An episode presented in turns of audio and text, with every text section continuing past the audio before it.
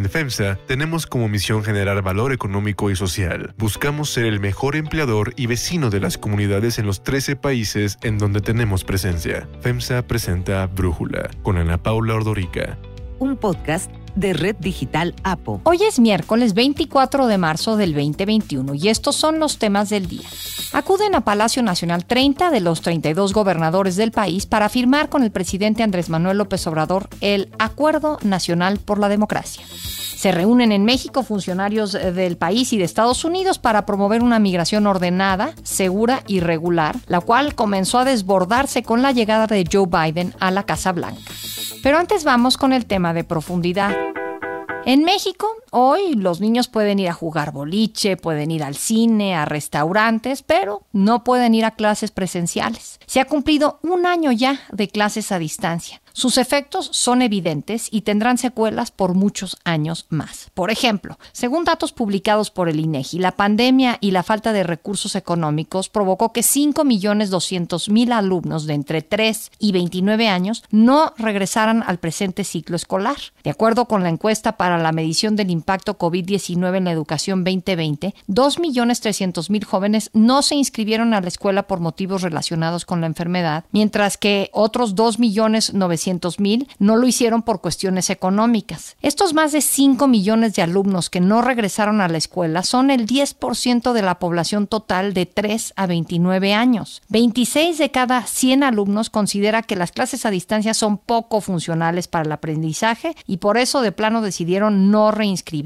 25 de cada 100 señala que uno o sus dos padres o tutores se quedaron sin trabajo y entonces no hubo dinero para el regreso a clases. Además de que 22 de cada 100 alumnos no tienen computadora o algún otro dispositivo ni conexión a Internet. A mayor nivel educativo, mayor disponibilidad de una computadora. 55% de la población de educación superior usó la computadora portátil como herramienta para tomar clases, pero 7 de cada 10 alumnos de primaria tuvo que usar el celular, sobre todo compartiéndolo. En 28% de las viviendas con población de 3 a 29 años inscrita, se hizo un gasto adicional para poder comprar algún teléfono inteligente, en 26% para contratar servicio de Internet fijo y en 20% para adquirir mobiliario como sillas, mesas, escritorios o adecuar un espacio para el estudio. En marzo del año pasado, las autoridades cancelaron las clases presenciales para poco más de 30 millones de estudiantes de nivel básico a medio superior y pusieron en marcha el programa Aprende en Casa. Ahora el presidente Andrés Manuel López Obrador señala que los alumnos regresarán a las aulas antes de que concluya el actual ciclo escolar. No vamos a esperar que termine el curso, el ciclo escolar, con clases a distancia. Antes de eso, ya vamos a tener clases presenciales. El secretario de Salud, Jorge Alcocer, señaló a mediados de marzo que el gobierno, el Grupo Asesor Científico y la Secretaría de Educación Pública ya afinan la estrategia de apertura de las escuelas. La apertura de escuelas en México traerá alivio a muchas familias. A los niños les devolverá los beneficios educativos, sociales y de volver a convivir con sus maestros y con sus amigos. La encuesta del INEGI revela que un 56% de las viviendas consideran que el beneficio de las clases a distancia ayuda a no poner en riesgo la salud de los alumnos. Otra de las ventajas que ven es que se permite una mayor convivencia familiar y para un 19% están contentos con el esquema porque pueden ahorrar en gastos diversos como pasajes y materiales escolares. Sobre las principales desventajas, 58 de cada 100 alumnos opinan que no se aprende o se aprende menos que de manera presencial. 27 de cada 100 dice que hay falta de seguimiento al aprendizaje de los alumnos y 24 de cada 100 destaca la falta de capacidad técnica o habilidad pedagógica de padres o tutores para transmitir los conocimientos. El análisis.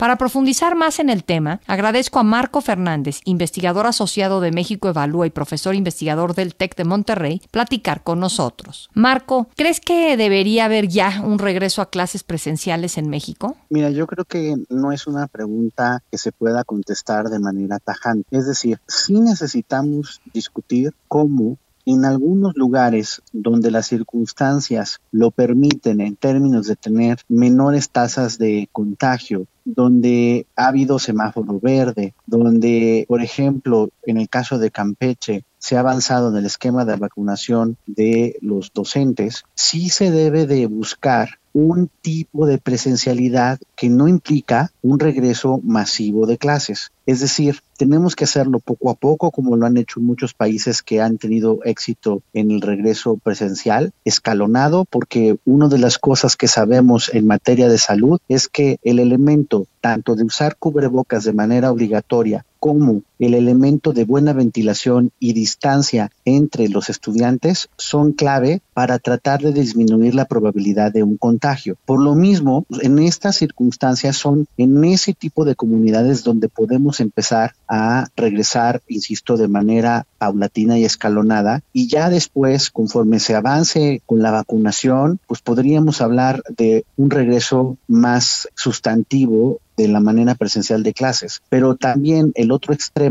el seguir completamente negados a cualquier discusión de presencialidad en las escuelas, me parece francamente inaceptable, porque además como sociedad no nos está cayendo el 20, el tamaño de la afectación, no solo por lo que están dejando de aprender los estudiantes, sino sobre todo en la parte emocional, en la parte de no poder desarrollarse socialmente con sus compañeros, con el contacto de poder platicar constantemente y recibir retroalimentación de sus profesores, que eso sí me parece son costos enormes para la niñez y la juventud que va a traer una factura muy grande para el país. Sí, eso te quería preguntar, ¿qué efectos de estar ya más de un año con clases a distancia son los que más te preocupan, Marco? Mira, lo que más me preocupa con franqueza, y lo he venido repitiendo ya de manera insistente, es que es inaceptable que a finales de marzo la autoridad educativa federal y de los estados no tiene un diagnóstico del tamaño del abandono escolar, no tiene un diagnóstico del tamaño de las afectaciones en los aprendizajes. Dice que hay afectaciones emocionales. Nosotros desde noviembre hicimos una encuesta con representatividad nacional a padres y madres de familia de escuelas públicas y el 70% de ellos manifestaron observar afectaciones del tipo emocional entre sus hijos. Y una de las cosas que es muy preocupante de las omisiones de la autoridad es cómo se han tratado de sacar del paso, lo hizo Moctezuma y ahora lo hace Delfina Gómez, diciendo, no, es que vamos a empezar a hacer asesorías académicas y de contención emocional. Y en los lugares donde haya semáforo amarillo, bueno, tenemos 20 estados con semáforo amarillo y te invito que vayas y mandes a tus reporteros para ver cuántos estados, en cuántas escuelas han hecho estas asesorías emocionales o la parte de asesorías académicas. En la parte emocional, Ana Paula, ni siquiera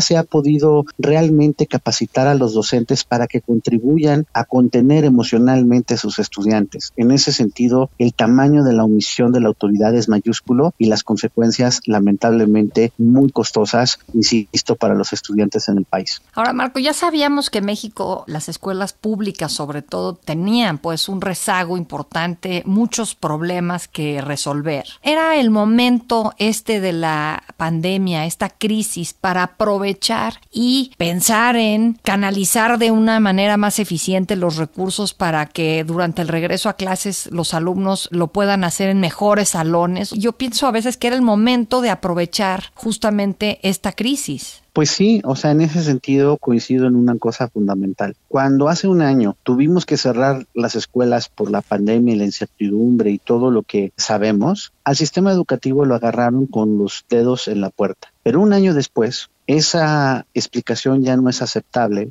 para no observar realmente una transformación más profunda del sistema educativo para poder enfrentar el tamaño de tsunami que estamos teniendo encima y en donde además en un absurdo mayúsculo que revela el poco interés y valor que tiene la educación para el gobierno federal y para los gobiernos de los estados, el gobierno del presidente López Obrador decide hacer una serie de recortes que afectan de manera sustantiva la capacidad del precario sistema educativo para enfrentar la emergencia educativa. Pues eso nada más, insisto, retrata el poco valor que tiene la educación para alguien que dice preocuparse por los pobres y que no entiende que si hay un elemento por excelencia que puede servir de palanca para el ascenso social y poder avanzar una agenda de equidad, es precisamente la palanca educativa y para eso tienes que invertir más y mejor. Marco, muchísimas gracias por platicar con nosotros. Si te gusta escuchar Brújula, te invitamos a que te suscribas en tu aplicación favorita o que descargues la aplicación Apo Digital. Es totalmente gratis y si te suscribes será más fácil para ti escucharnos. Además, nos puedes dejar un comentario o calificar el podcast para que sigamos creciendo y mejorando para ti. Hay otras noticias para tomar en cuenta. 1. Acuerdo absurdo.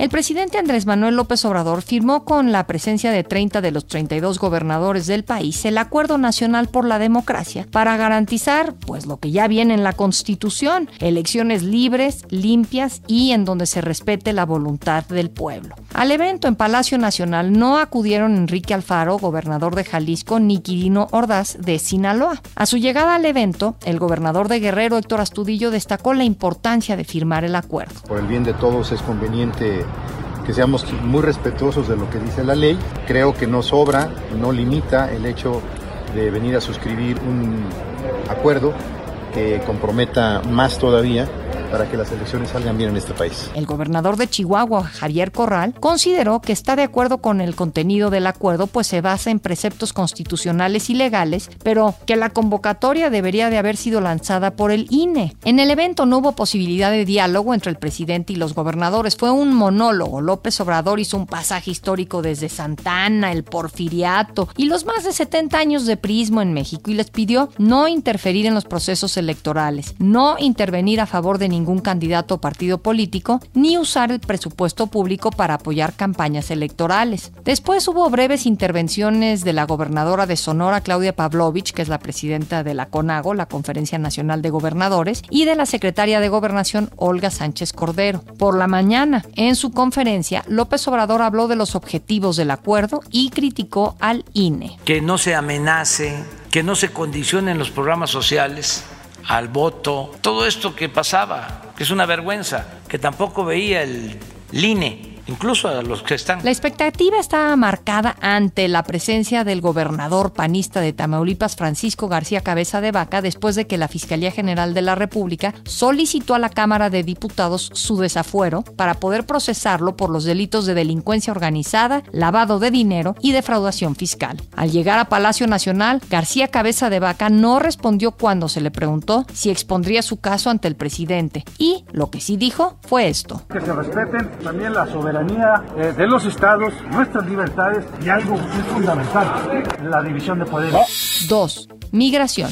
Funcionarios de alto nivel de México y Estados Unidos se reunieron ayer para analizar el tema de la migración que comenzó a desbordarse con la llegada de Joe Biden a la presidencia. En un mensaje en redes sociales, Ebrard explicó el punto más importante que se discutió en la reunión. Cómo se impulsa el desarrollo, el bienestar en esos países de Centroamérica y en el sur de México. Por la mañana, el presidente Andrés Manuel López Obrador rechazó que el encuentro fuera para regañar o supervisar el manejo de México sobre el tema migratorio. No aceptamos nosotros visitas de supervisión. Si no somos colonia, no somos protectorado. México es un país independiente, soberano. López Obrador señaló que propuso a Joe Biden invertir en la frontera sur de México y en Centroamérica para impulsar el desarrollo de la región. La visita de Jacobson se da en medio de un incremento de los flujos migratorios que van de Centroamérica a Estados Unidos. De hecho, el gobierno de Biden inició una campaña para disuadir la inmigración desde su origen y enviar un mensaje directo a los potenciales migrantes en sus países de origen. La frontera está cerrada. La campaña se basa en anuncios de radio y con testimonios de migrantes como Marlon que emprendieron el peligroso camino que terminó con su deportación. Volví a mi país sin ningún plan. Empecé a buscar trabajo, no tenía nada estable, hasta que un día vi una oportunidad apoyada por USAID Marlon cuenta que pudo trabajar gracias al apoyo de USAID, la Agencia de Estados Unidos para el Desarrollo Internacional, que en alianza con centros de formación ha ayudado a unos 5.000 jóvenes a tener un trabajo en El Salvador. Gracias a esta oportunidad, jóvenes como yo no nos expondremos a migrar de forma irregular. Un viaje del que doy fe es totalmente en vano. Incluso con el hashtag No te arriesgues, la Embajada de Estados Unidos en México publicó ayer un mensaje de Roberta Jacobson en el que explica que no se puede llegar al país por medios ilegales. We're relying on every means we can to get that message out there, and that leads me to want to reiterate, as I did before, que la frontera está cerrada. A pesar de que desde la semana pasada se desplegó un operativo en el sur de México para frenar la migración en los límites de Chiapas con Guatemala, los cruces irregulares al país siguen por lanchas a través del río Usumacinta. Y en el norte, en el Chaparral, Tijuana, ya son tres días consecutivos de protestas pacíficas de migrantes que llegaron hace más de un mes y que instalaron un campamento en la explanada de la garita peatonal Tijuana-San Isidro, en donde piden que se les permita ingresar a Estados Unidos. Estamos hablando de unos 1.500 migrantes, entre ellos 300 niños, que se encuentran en al menos 200 casas de campaña y que amenazan con protestar durante toda la semana en busca de ser escuchados. Entre el 25 de enero y el 15 de febrero, el Instituto Nacional de Migración y las Fuerzas Armadas detuvieron a casi 2.000 migrantes en 50 operativos sobre trenes en Tabasco, Chiapas, Oaxaca, Veracruz, Tlaxcala, Puebla y el Estado de México. Yo soy Ana Paula Ordorica Brújula, lo produce Batseba Feitelson. En la redacción, Elizabeth Rangel. En la coordinación, Christopher Chimal. Y en la edición, Omar Lozano. Yo los espero mañana con la información más importante del día. En FEMSA tenemos como misión generar valor económico y social. Buscamos ser el mejor empleador y vecino de las comunidades en los 13 países en donde tenemos presencia. FEMSA presentó Brújula con Ana Paula Ordorica. Un podcast de Red Digital APO.